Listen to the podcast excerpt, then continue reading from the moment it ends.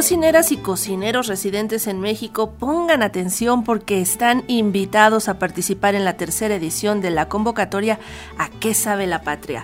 para presentar recetas que resalten los ingredientes tradicionales mexicanos y los endémicos. Quedan pocos días ya que el 14 de julio es la fecha límite para inscribirse a este concurso que busca la salvaguardia de la cultura alimentaria de México, reconociendo y visibilizando los saberes, prácticas y tradiciones de las culturas indígenas, afromexicanas y populares. Y para darnos los detalles, hoy saludamos a Mauricio Ávila, él es investigador del Centro de Cultura Alimentaria Cali, Casa del Maíz, ubicada en el complejo cultural Los Pinos. Muy buenos días, Mauricio, ¿cómo estás? Hola, buenos días, Sandra Caína. Muy bien, muchas gracias por la invitación. Nos encantan estos temas, como sabrás. Fíjate que nos encanta saber de esto, nos gusta mucho la gastronomía mexicana, así que mm, también nos gustaría saber un poco acerca de lo que ha sucedido en las ediciones anteriores, qué platillos se han presentado, qué tipo de recetas son las que llegan a concursar. Bueno, eh, es la tercera edición. Eh, ya en 2021-2022 eh, hubo otras dos. Realmente han participado muchísima gente, alrededor de 600 personas en este, para ambas ediciones y realmente han venido de todo el país, o sea, tanto del norte, del sur, de la península, en fin, de todos lados. Y realmente la variedad de platillos ha sido eh, tremenda. La gente viene sobre todo con sus platillos, como tú bien lo decías en un principio, eh, sus platillos locales, las comidas que son tradicionales, con sus ingredientes también que son locales, que es parte de lo que busca también eh, la convocatoria, el concurso. Es una forma de salvaguardia para que se pueda mostrar toda esta cultura alimentaria que tenemos, que muchas veces ya se ha ido perdiendo, ya han ido cayendo en desusos muchos de nuestras eh, platillos y de nuestros alimentos. Entonces realmente ha sido eh, tremenda la variedad eh, de, pues, de platillos que nos han presentado.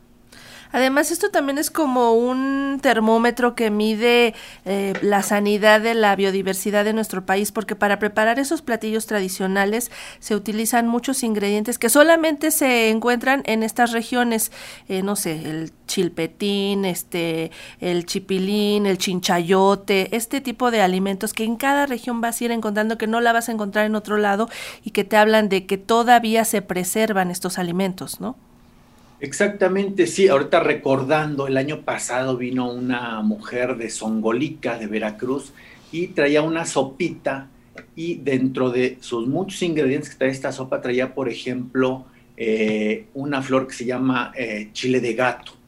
Entonces fue algo eh, sorprendente porque realmente eh, pues eh, los demás participantes, los jueces y la gente que después pudo probar estos platillos vio una flor que eh, pocas veces es vista. Es más, es una flor que es común muchas veces en, las casas, esta que le llaman cuna de Moisés, es una variedad de estas, pero bueno, finalmente, como dices tú, es una planta silvestre y bueno, precisamente nos puede mostrar todo esto, esta biodiversidad que tenemos en México también. Y también de animales, porque en la ciudad estamos muy acostumbrados a comer cierto tipo de carnes como cerdo, este res, pollo, y ahí acaba nuestra variedad, pescado, pero en el interior de la República, bueno, pueden comer hasta ratón de campo, puede, bueno, o sea, hay un montón, hay un montón de cosas que, que pueden encontrar, y, y la verdad es que a veces no se le imagina uno, o no se le antoja, pero ya que lo prueba uno, sí le gusta, está bien rico.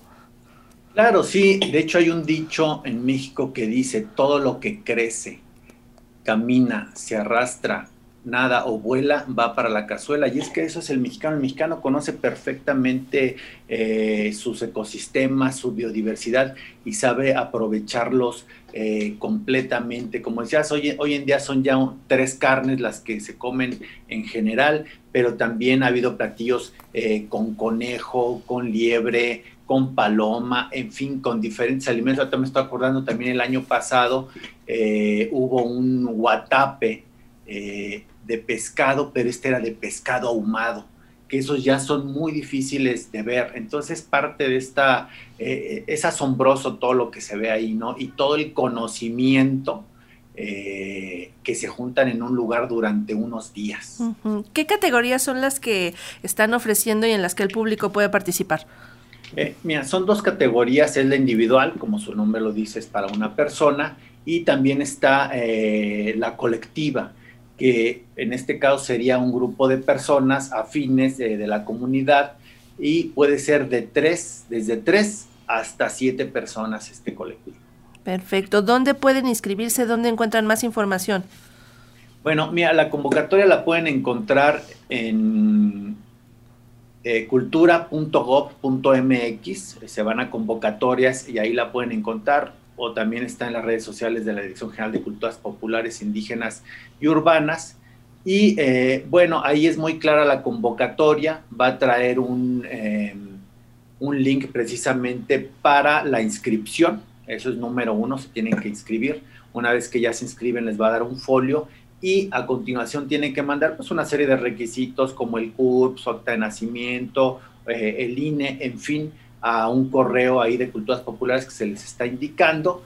Y lo que es muy importante para participar, hay que mandar su em, receta escrita en español y también puede ir en alguna de las lenguas originales, si es que de la comunidad donde vienen se habla alguna lengua, puede estar en las dos lenguas y además se participa con un video de máximo 15 minutos, en donde, bueno, nos muestren el proceso de la receta, pero también donde nos platiquen, pues, cómo lo aprendieron, de dónde es tradicional, eh, si es comida, por ejemplo, cotidiana o a lo mejor es para alguna festividad, es para cierta celebración, a lo mejor es ritual, puede ser a lo mejor de Día de Muertos, de funeral, a lo mejor de, embarazo, en fin, han participado muchas recetas también eh, de ciertos contextos, que eso es parte de lo interesante y de nuestra riqueza eh, alimentaria.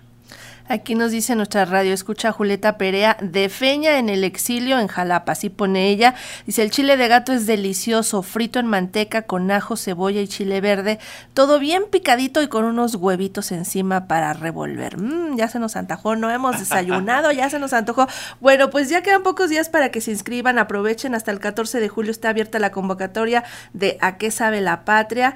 Y pues nosotros iremos de mirones y de probones a ver si nos toca también este eh, ahí degustar un poco de lo que se prepara, si no vamos a ir ahí a acompañar y hacer bola para cuando estén haciendo la premiación, cuando sea el concurso de A qué sabe la patria, Mauricio.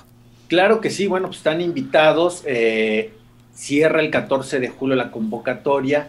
Eh, de todos los que se inscriban, se van a escoger 10 finalistas de cada categoría, que ellos van a venir a la Ciudad de México del 26 al 28 de eh, septiembre en el Complejo Cultural Los Pinos, donde van a replicar sus recetas. Va a haber un jurado dictaminador que van a, eh, de especialistas y de cocinas tradicionales de todo el país, que van a, eh, ¿cómo se llama? Van a seleccionar a los ganadores. Y el día 29, que sea la, em, ¿cómo se llama? la premiación, al día siguiente, el día 30, se va a, las cocinas que quieran, también van a eh, poder eh, poner este, a exposición del público eh, sus platillos para que los puedan probar. Entonces, en esta ocasión, en este año es primera vez que también van a poder estar abierto al público para que puedan probar todas estas recetas de nuestro país. Eso nos gusta mucho. Mauricio, muchísimas gracias por platicar con nosotros. Muchas gracias, Sandra Karina. Nos estamos viendo Hasta en pronto. que sabe la patria.